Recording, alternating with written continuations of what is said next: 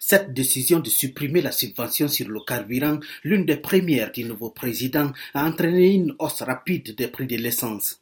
En échange, Bola Tinubu a promis aux Nigériens des investissements massifs dans les infrastructures de transport, l'éducation, l'électricité, les soins de santé ou d'autres services publics qui amélioreront la qualité de vie dans un pays de plus de 200 millions d'habitants.